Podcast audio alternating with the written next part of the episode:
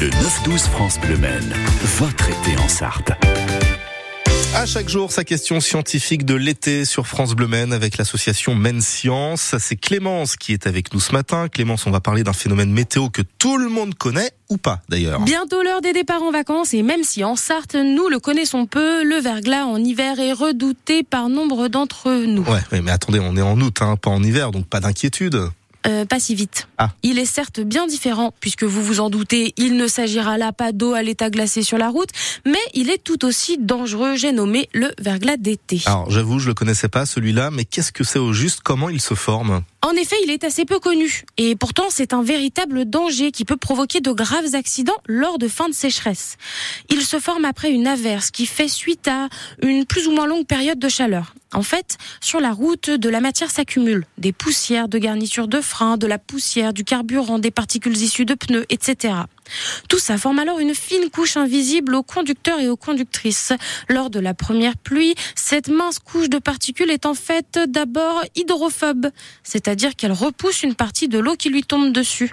Euh, ces fines particules accumulées ne sont donc pas évacuées au bord de la route et elles font baisser l'adhérence et la rugosité. Mais alors du coup, comment le reconnaître, Clémence, ce fameux verglas d'été? Eh bien là est tout le problème.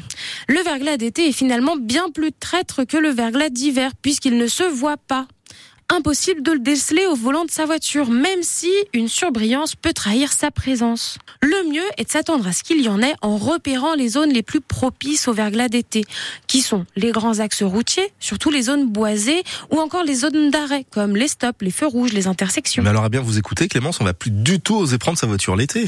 Ah, rassurez-vous, ce phénomène est le plus souvent très éphémère. En quelques heures, la pluie finit par désagréger complètement la matière ou l'évacue sur le bord de la route. Le mieux reste de quand même rester vigilant hein, sur la route en respectant les limitations de vitesse, les distances de sécurité et en vérifiant bien votre matériel.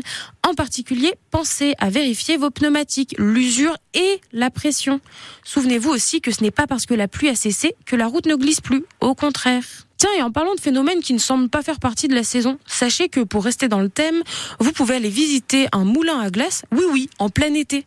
C'est au moulin à glace de la Bruyère à la Flèche qu'à partir de l'énergie cinétique de la rivière, ce moulin parvient à la transformer en partie en électricité et Et puis ce qui est bien, c'est que ça a le mérite de rafraîchir, même s'il fait pas très très chaud aujourd'hui. En revanche, il va continuer euh, de pleuvoir sous forme d'averse, donc soyez vigilants avec euh, cette, euh, ce phénomène hein, météo dont on vous a parlé grâce à l'association Maine Science de Sablé-sur-Sarthe.